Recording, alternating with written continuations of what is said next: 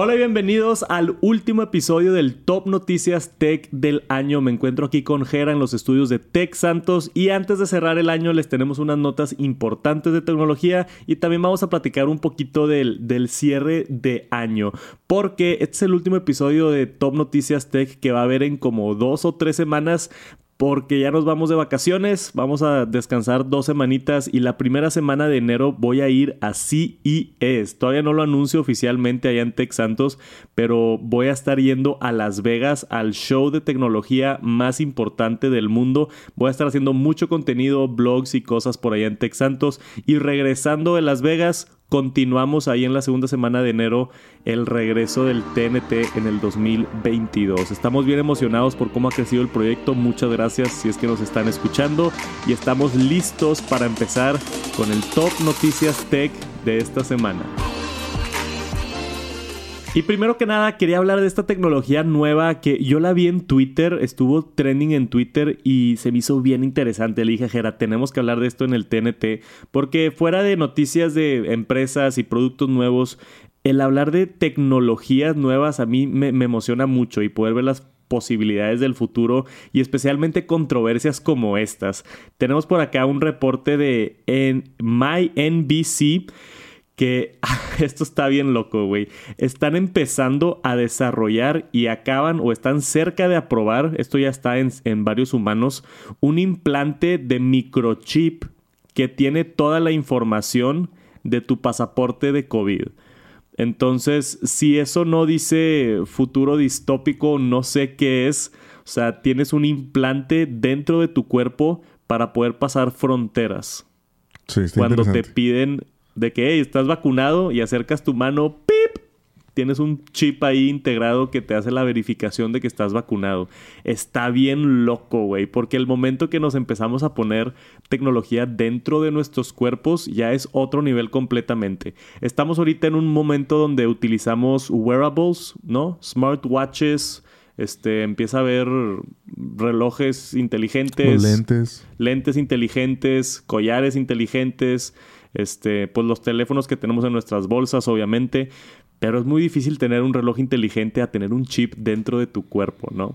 Sí, está bien loco. Yo digo, ya, ya me había tocado ver así de que chips para rastrearte o chips para, no sé, digo, de repente salen ahí notillas de que para abrir la puerta de tu casa y cosas así, o un NFC este, implantado así en la piel. Sí. Pero, digo, esto está, está padre haber visto esto del, sobre el pasaporte de, pues del COVID, ¿no? O sea, para, para, para poder pasar a los países y todo. Digo, espero que tenga también otras funciones porque yo, digo, tú te lo pondrías de que nada más para... Nada más para lo del COVID, no. No. O sea, sí, eh, creo que tienes razón. O sea, si tiene varias funciones, eh, estaría interesante, ¿no? Que sea tipo la llave de tu casa y la acercas y se abre, no sé. O sea, puede, puede haber otras cosas más prácticas, pero para demostrar que estás vacunado Creo que hay otras alternativas más eficientes todavía que implantarte un microchip. Tenemos aquí, para los que están viendo en YouTube, que si no se han suscrito, suscríbanse por favor. Eh, tenemos acá el, el microchip. Está de un tamañito, o sea, es básicamente la punta de una uña. Está muy, muy, muy chiquito. Y la manera en la que funciona es a través de NFC, que es Near Field Communication. Básicamente como funciona Apple Pay, como funcionan muchas otras tecnologías con, con NFC está chiquititito la cosa esta. O bueno, no tan chiquito, si va a estar abajo de tu piel. Sí, no, no se ve tan chiquito. O sea, yo creo que sí lo sientes, ¿no? Lo que a mí me interesa es tipo la, la eh, batería, o sea, cómo funciona eso. Sí. Tiene una micro batería que dura. Yo creo que sí, o sea, como. Unos años, ¿o qué? Sí, o sea, digo. Usa muy poquita energía. Ajá, sí, o sea, debe usar de que, no sé, un año, dos años. Pues creo que también es. Digo, debe ser tecnología similar a la que usan en medicina, ¿no? De que los marcapasos y todo ese tipo de cosas que duran meses. Digo, no estoy, no estoy muy enterado, pero duran mucho tiempo, entonces ha de ser algo similar.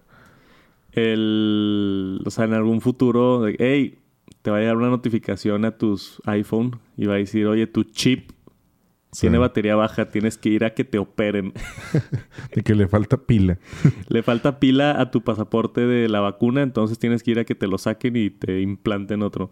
Sí, está loco eso. Está bien loco, güey. A, cámara abajo del, del, artículo tenemos una predicción por parte de, esta, de, estos cuates, estos analistas de la tecnología, que dicen que mm, hasta la mitad de los Tech and Business Leaders para el año 2025 van a estar lo que ellos llaman chipped. O sea que van a tener algún tipo de dispositivo dentro de su cuerpo para el año 2025. Que no falta tanto, güey. ¿Tres años? Se pasa de volada. Tres años se pasan de volada. Ya vamos a tener, esperemos, unos buenos carros, la mayoría eléctricos este, y chips adentro de nuestros cuerpos. Me encantaría saber, este es un tema bien interesante para comunicar. Si quieren dejar un comentario abajo para, para platicar con la raza o, algún comentario por allá en Apple Podcast, Spotify, es un tema bien, bien, bien interesante. Es, es, yo creo que es de esos como parteaguas en tecnología de así como siento que va a ser o, o, como fue un parteaguas el teléfono inteligente, siento que ya meter tecnología adentro del cuerpo humano es otro parteaguas bien importante. Y ya existe, como tú dices, ya hay gente que lo hace, este, proyectos que, han estado haciendo experimentos, esta, esto, esta raza pues ya lo tienen todos ahí el implante en, la, en las oficinas de estos güeyes, pero que ya sea como mainstream, ¿no? O sea, que, tú puedas ir a, Best Buy y comprar un chip y te lo instalas en tu casa. o sea, ese es el punto donde yo creo que va a ser un parteaguas. Ya cuando sea una tecnología aprobada por el FDA, este, aprobada por gobiernos y que los vendan en tiendas de comercio y lo, puedas comprar o, que vayas con un doctor y te lo implante, no sé cómo va a funcionar, pero es, bien interesante, ¿no? Ver la tecnología de, de todo esto. ¿Algo más que quieras agregar? No, no, está perfecto. aquí tenemos por último la foto al lado de una moneda del microchip. Muestra aquí la foto. Sí está chiquito, güey, pero siento que yo sí lo sentiría dentro de mi cuerpo. Sí, no, aparte, pues... E-, eso es lo que me daría ansia a mí. O sea, como si lo tengo en la mano y que me lo pueda tocar y sentirlo abajo de mi piel. Sí. Oh, siento que me, que me daría como... No sé. Sí, no, aparte digo, creo que lo ponen por aquí, ¿no? O sea, en esta parte. Entonces, o sea, aquí, aquí. Entonces, yo creo que sí, hasta lo sientes ahí en el músculo, no sé. Que se mueva. ¡Ah! O sea, que al hacer esto lo Yo no puedo, o sea, yo, soy bien cosquilludo por esas cosas. O sea, ni siquiera me gusta usar reloj. Entonces, imagínate un implante ahí adentro. No sé, puede que sea normal en 10 años, pero por ahorita es, estamos en la orilla de la tecnología de, de esto de los microchips. Y bien interesante, a mí se me hizo bien distópico el hecho de que necesitas un pasaporte de COVID y tienes un implante en tu mano y quieres entrar a otro país y ¡pup! Haces ese tipo de cosas. Está bien interesante. Me encantaría saber sus opiniones. Déjenlas por aquí abajo y le entramos a la conversación. Y aquí para cerrar el año 2021 tenemos un reporte, un informe de Yahoo Finance, donde ellos todos los años hacen una lista de las peores empresas y a mero arriba, número uno, mi compa Mark Zuckerberg con Facebook, que ahora se llama Meta ganó el título, ganó la medalla como la peor empresa del año. Vimos a Facebook en muchas controversias este año. ¿Te acuerdas de las controversias de este año de Facebook? Sí, oye, pero qué, qué intensidad. O sea, ¿será que, digo, tendrá algo que ver que ya sabía para dónde iba la como pues encuesta o lo como se llama el estudio. Que por eso le cambió el nombre a la empresa. Sí, le cambió el nombre. Claro. O sea, que dijo, lo, o sea, van a poner a Facebook, entonces pues... No, Mark es inteligente, él sabe qué está haciendo. Sí, porque por ahí creo que, no sé si en esta nota o en otra leí que, que decía de, de sobre el nombre, de que le habían puesto, o sea, sobre Meta y todo eso, y que como que dijo de que no, Meta es por Metaverse, no porque... O sea, porque entró a la parte de Metaverse, no porque le haya cambiado el nombre en base a esto. Entonces, claro. Es este, o sea, la gente no le gusta Facebook, güey. Sí, está raro. Lo más interesante de todo es que todos siguen usando WhatsApp y siguen usando Instagram y todavía hay mucha gente que utiliza Facebook también. Este, pero mucha gente ni siquiera sabe que Facebook es dueño de WhatsApp, dueño de Instagram, dueño de Oculus, dueño de muchísimas empresas de tecnología que han ido comprando los últimos 10 años. Y es interesante ver cómo lo califican como la peor empresa del año. Tuvieron mucha crítica este año, muchos temas de privacidad, eh, muchos temas de, con el gobierno de Estados Unidos, más atrás con el escándalo hace un par de años con, con las elecciones de Trump, que si Rusia y, o sea, siempre han estado en los medios, pero arrastrados los, los de Facebook, ¿no? De, ¿Qué otro pasó este año con Facebook? Híjole, son los que dijiste, son los que se me vienen a la mente, pero Pues es que también, digo, Facebook es un, o sea, es como que la red social. O sea, entonces. Muchas controversias. Todo, todo pasa a través de Facebook. Y, también tuvimos la controversia esa de Instagram que salió el estudio que mucha gente se estaba suicidando por Instagram y querían ver la forma de mejorarlo, ¿no? Todo un borlote de Facebook este año. Se me hace que no tuvieron el mejor año. Sí, no, definitivamente no fue el año de Mark. Este. Digo, lo único bueno ahí que pasó fue eso de cambió el, cambió el nombre y entrar al metaverse, como que ser de los iniciadores tal vez en esa parte. Y pues empujó a las demás compañías a como que entrarle a eso, pero, pero sí, no fue el mejor año, por lo visto. Claro, este, esperemos que les vaya mejor el siguiente año. Tampoco le quiero desear el mal a nadie. Eh, si una empresa es exitosa, eso crea mejor competencia, crea pues yo creo que sí van a ser de los pioneros en esto nuevo del metaverso que vamos a estar viendo los próximos años y va a estar bien interesante ver los productos de Facebook. Ya no tanto los servicios, sino los productos de Facebook, ¿no? Hemos visto cómo empresas están migrando de vender tipo Apple, que antes vendía puros productos y ahora se está enfocando más en servicios. Y empresas como Facebook, que al revés, antes era puros servicios y red social y, y WhatsApp y así, y ahora se está enfocando en, hardware, ¿no? En traernos productos físicos. Entonces, yo, como fan de la tecnología, entre más haya, mejor, güey. Que haya más empresas que hagan más cosas interesantes, que avance la humanidad en cuanto a tecnología, me pone, me pone a mí de buen humor y me emociona.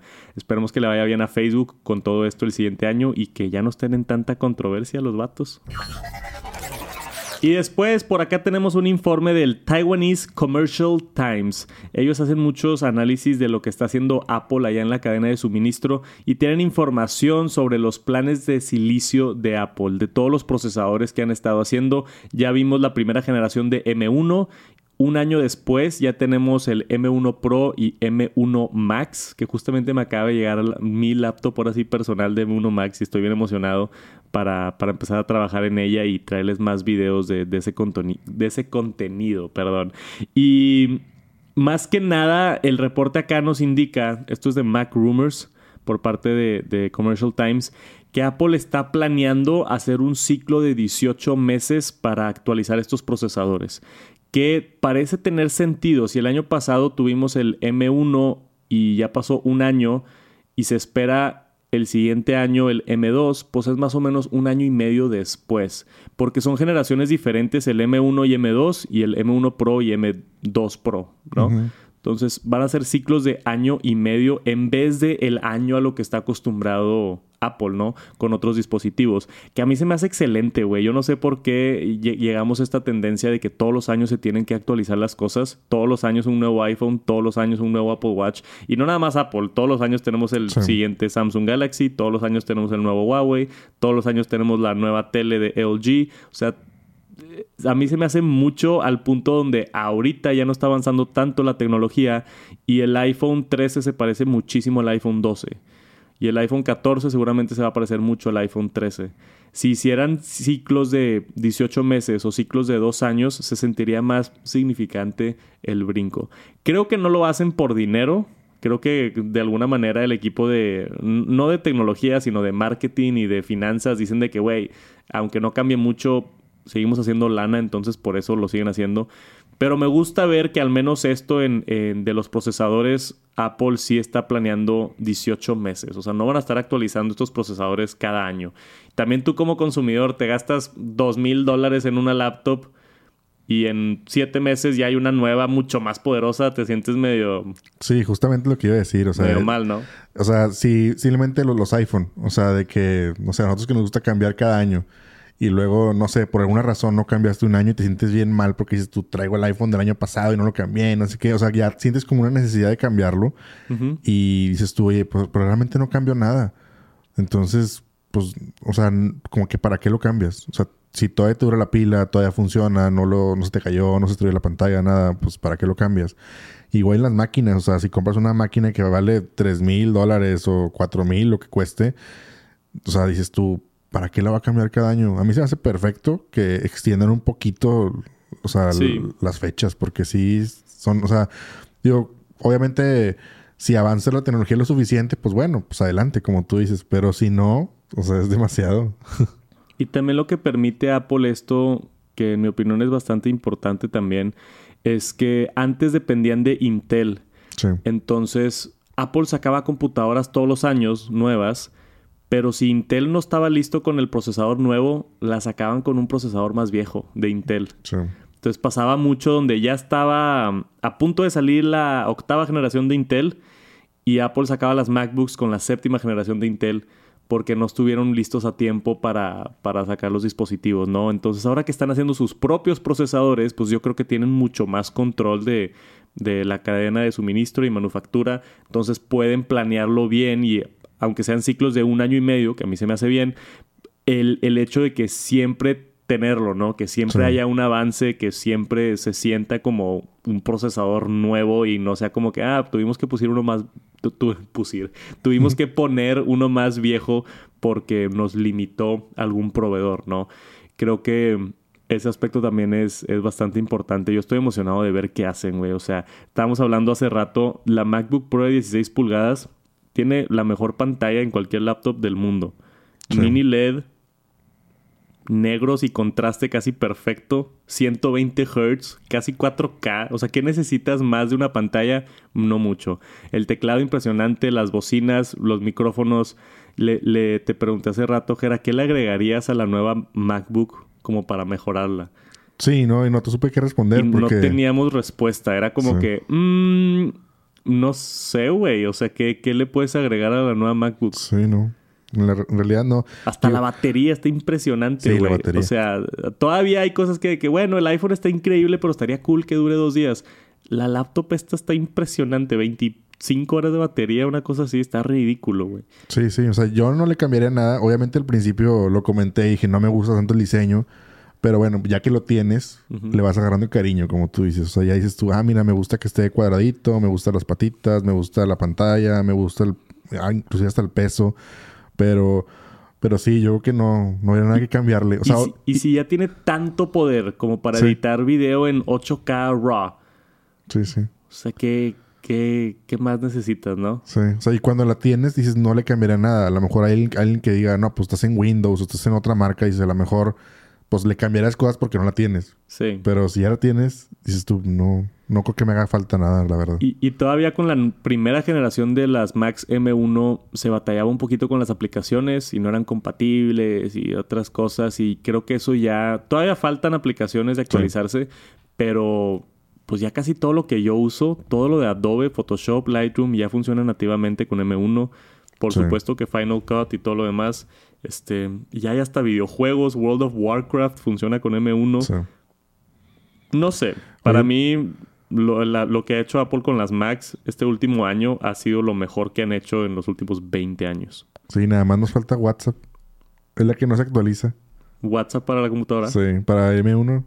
Ah, no sabía. No, no. Se Es traba yo, un yo chorro, uso, lento. yo uso WhatsApp web. Ah, ok. Bueno, yo sí uso la app. Hay una app de WhatsApp. Sí, sí, sí. Ni siquiera sabía que había una app de WhatsApp. No sabes. Pero Sí, sí. funciona con Rosetta. Se abre y sí, funciona. se abre y todo, pero más lento. Ya. O sea, se siente que... Se siente que no es Sí. M1. A diferencia de Telegram, sí, Telegram tiene su app y si está optimizada, entonces la abres y rápido.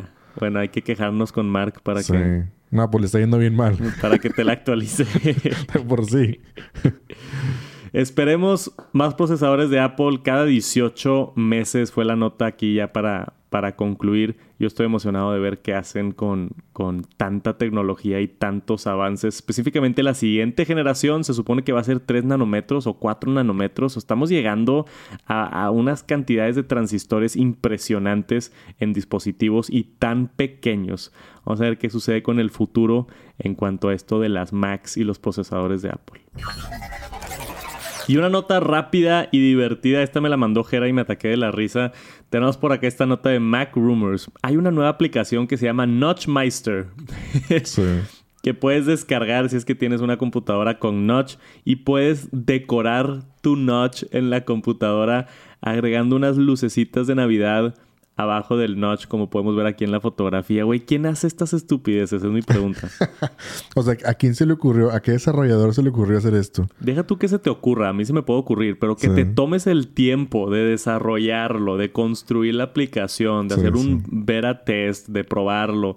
De, o sea, es, es demasiado esfuerzo para un meme, básicamente, ¿no? No, y lo chistoso es que si, digo, mucha raza está en contra del notch y luego todavía lo decoras, pues bueno, es nada más como, como burla, ¿no? Como, es como un meme. Digo, está, está divertido, digo, no, no le veo utilidad, la verdad. Yo no lo bajaría porque, pues, quieras o no, te va, es, va a ocupar recursos de la máquina como para tenerla ahí, pero bueno, está divertido. Sí, sí, está bien interesante. Este, y acá abajo tenemos el plasma leak, otro efecto que es como que se está ahí de que saliendo la pantalla o se ve medio rota. O sea, no, no sé. O sea, es completamente un meme esto del, del notch. Pero hemos tenido tanta controversia y tanta gente. Yo ya me acostumbré al notch. Tú también que ya llevas tiempo con la MacBook. ¿No te molesta en lo absoluto? No, de hecho me gusta. Cada vez me gusta más. O sea, me gusta no ver el, o sea, ver en la pantalla que el borde del, o sea, de los lados sea el mismo que el de arriba. Ya. Porque pues antes eran más gruesos y todo. Entonces ahorita está padre porque ves la pantalla pues como si fuera una televisión que ves todo el marco negro todo igual. parejito, sí. Sí, se ve padre. Sí, Gera es pro notch. Sí, ya. Ahora Digo, yo siempre fui pro notch. Nunca me molestó el notch. Me molestaba el diseño de la Mac. Entonces, el notch para mí está bien. Si tienen una de las MacBooks nuevas, ahora pueden decorar su notch con Notch Meister. Búsquenlo en el internet o en la App Store. Se enteraron aquí en el TNT. Y tuvimos una noticia importante en cuanto al Web 3.0, NFTs, cripto, todo el, el, futuro del Internet. Hemos visto cómo empresas han entrado a esto y ahora Adidas, Adidas y Nike, también tenemos una nota importante de Nike, las dos empresas yo creo que más importantes de zapatos en el mundo. Em, Adidas acaba de hacer su primer drop de NFTs, o sea, ellos hicieron una colaboración con los cuates de, de varios, los de Board Ape Yacht Club, que son estos changos que cuestan ahorita tipo millones de dólares los NFTs, y también los punks y otras cosas. Hicieron una colaboración para como vestirlos de Adidas y vender unas ediciones especiales de los NFTs con, con Adidas. Y tenemos acá la nota 23 millones de dólares, güey, hicieron de los NFTs. O sea, cuando una empresa así importante entra, se venden automáticamente todos porque suben de valor. Entonces, es, bien interesante ver cómo no tengo la cantidad exacta de, de tokens que hicieron, pero seguramente, no sé, eran o 10 mil o... Ah, aquí está, 30 mil NFTs. Entonces, ellos hacen limitadas cantidades de estos artes de Adidas en colaboración con estas otras marcas populares en el mundo de NFT. 30 mil se vendieron todas rapidísimo y hicieron 23 millones de dólares, güey. ¿Qué opinas del mundo de NFTs?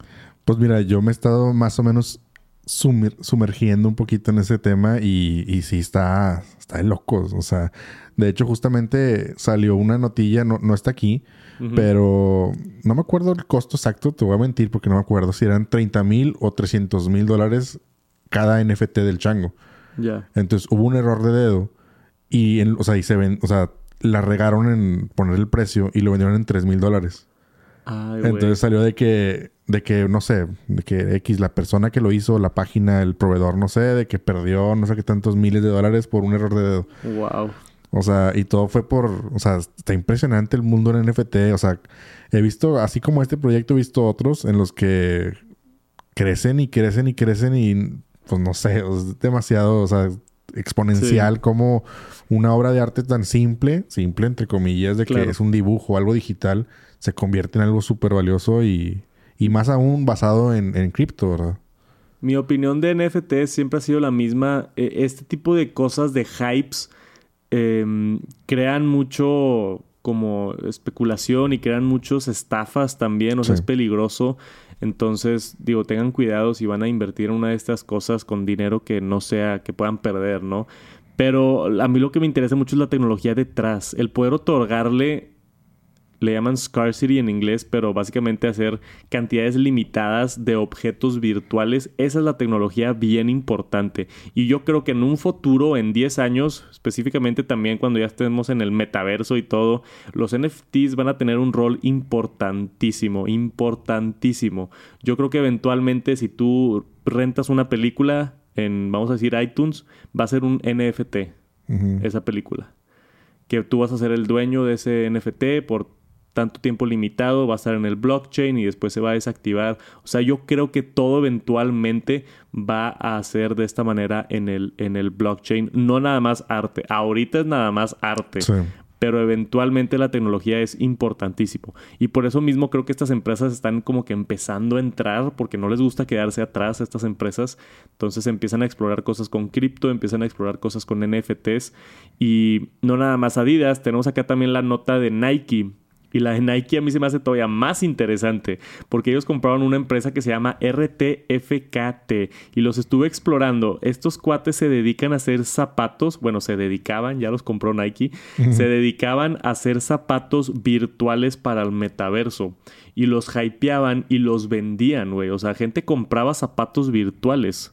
Sí, qué loco. Y Nike compró esta empresa con toda su tecnología e infraestructura y ahora pues van a ser marca Nike, básicamente todos estos zapatos virtuales que tú compras. Entonces, eh, en un futuro no muy lejano, seguramente va a haber un metaverso compartido donde tú vas a tener un avatar dentro del metaverso.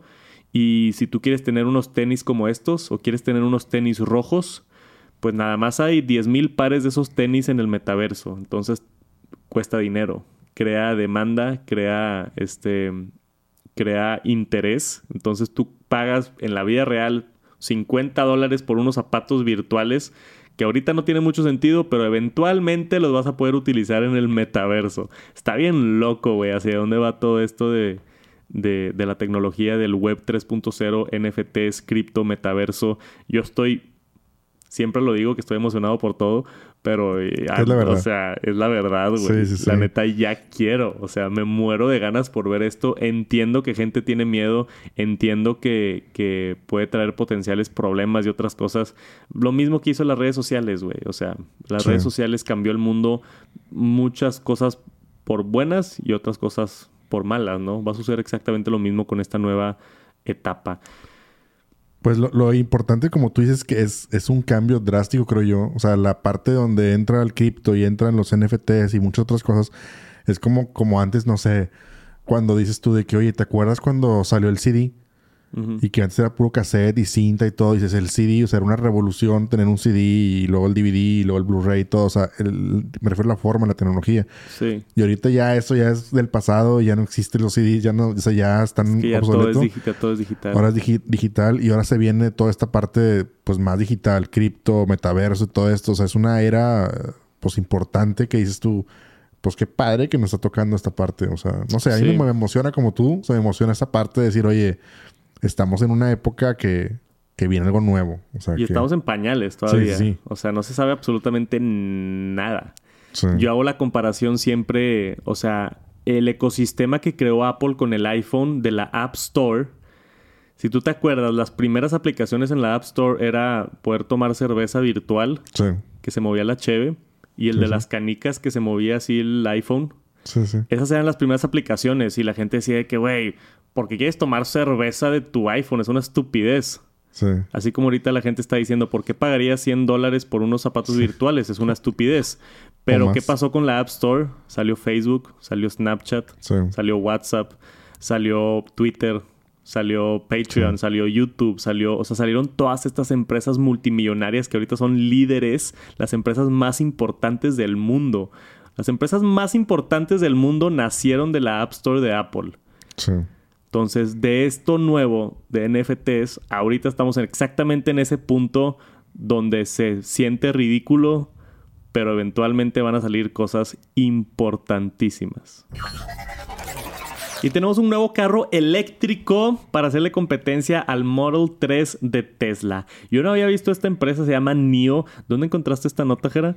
Pues ahí me salió en Gadget. Se me hizo interesante ahí como que compararan como que fue, o sea, es más bien la pues la competencia. Y pues inclusive hasta el diseño tiene algo ahí de rasgos, ¿no? Similares. Sí, pues dice que más o menos como 50 mil dólares. Creo que el Model 3 ahorita anda como en 45, 50. O sea, si le está haciendo competencia en precio, le está haciendo competencia en distancia, autonomía. Entonces se ve, hasta se parece tantito el carro, güey. Sí, sí, sí. Por eso me llamó la atención. sí, sí, sí. Pero yo no había escuchado de esta empresa NIO, ¿no? Tenemos los, los de Lucid, tenemos este, los de Rivian, o sea, hay muchas empresas haciendo carros eléctricos. Por supuesto, también todas las empresas tradicionales como Ford y Honda y todos los demás. Pero esta empresa parece ser que tiene una muy buena propuesta y va a llegar el ET7, que está hecho, según la empresa, hecho este, para competir con el Model S y después van a tener su respuesta también al Model 3. Básicamente están haciendo carros eléctricos que supuestamente están mejor que Tesla por el mismo precio. Entonces, vamos a ver qué tal, güey. Algo de competencia es bueno, ¿no? En el segmento. Sí, digo, siempre va a ser, sobre todo en este ámbito de los carros eléctricos que ahorita son caros, pues entre más haya y me, o sea, va a haber, va a hacer que bajen un poquito los precios. Entonces, pues que sea más, más cómodo que cualquiera podamos comprar un carro eléctrico. Digo, a mí me encantaría. Entonces, yo que ahí también. Entonces, pues venga, que vengan más marcas y todo. Este, pues a ver cuándo se nos hace. Digo, lo único que no me gustan los nombres, ET7. Sí, ¿verdad? Le pueden Digo, poner algo no sé. divertido. Sí. Es lo único gacho, pero bueno. NIO, la empresa, me gustó el nombre. Sí, está ni padre. está bien. Este, supuestamente empiezan con las entregas septiembre 2022. Ya pudiéramos estar viendo estos carros en las calles, al menos en Estados Unidos. No sé si aquí en México alguien se atreva a comprar un carro tan nuevo, tan moderno. Este, pero septiembre 2022. El problema con eso es que de lo que yo he visto, que veo muchos lanzamientos de carros eléctricos, casi nunca le atinan a la fecha, güey. Siempre se Sí. atrasan. Siempre se atrasan. Entonces, eso de que vamos a estar viendo estos carros septiembre 2022, eh, yo diría que igual y más como finales 2022, posiblemente 2023. Porque siempre se atrasan, siempre hay problemas. Y ahorita específicamente tenemos, estamos en una crisis de chips y no hay carros y no encuentras en ningún lugar. Está difícil la manufactura. Estamos en una etapa complicada para carros, pero espero le vaya bien.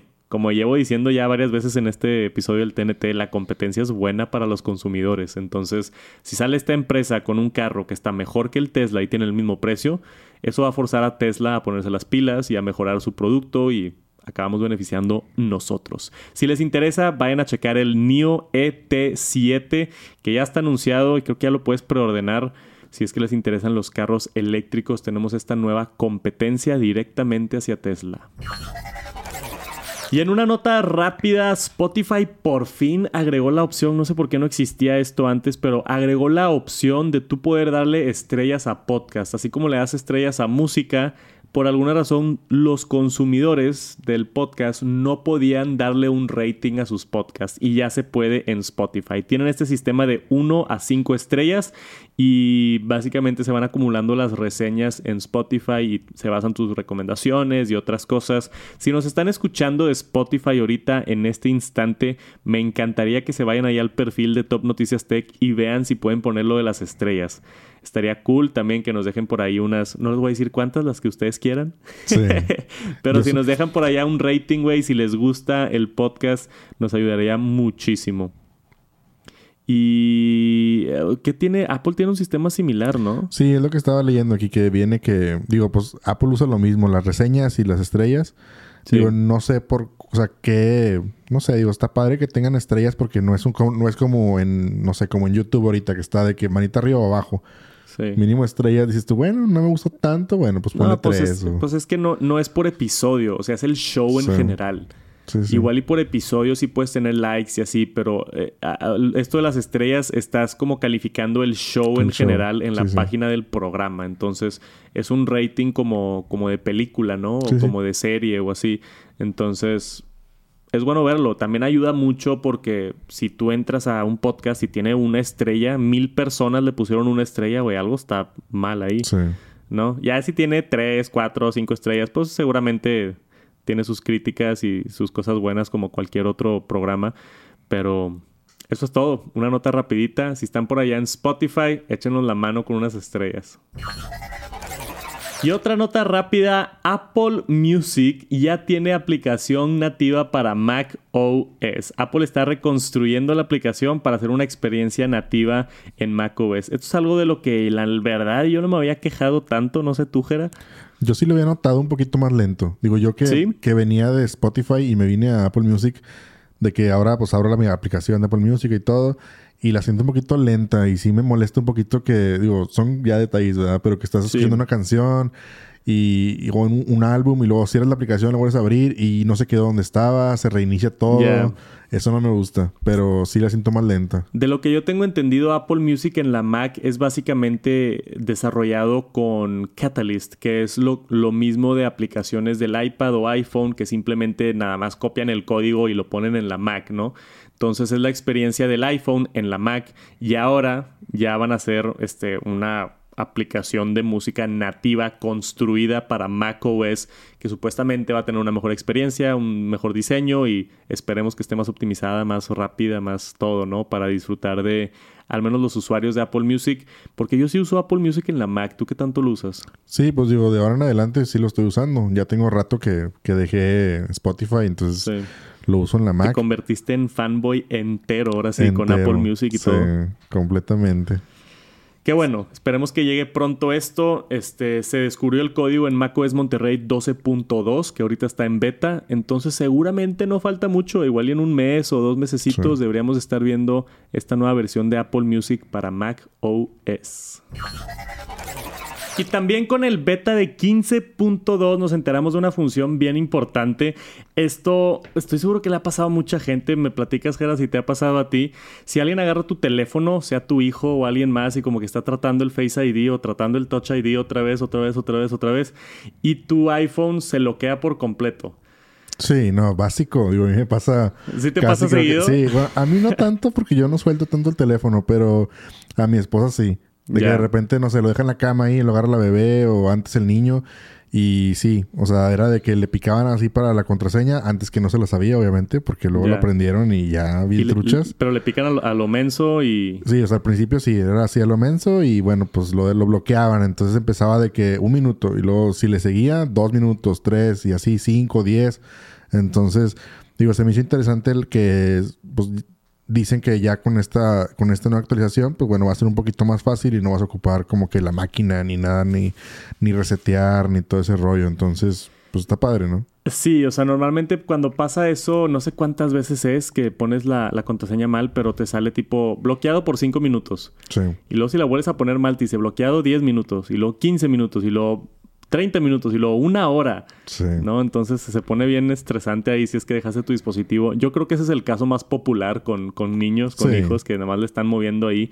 Este, ahora tenemos en 15.2 este nuevo botón abajo que dice Erase iPhone. Entonces puedes borrar el iPhone este, y empezar de nuevo otra vez.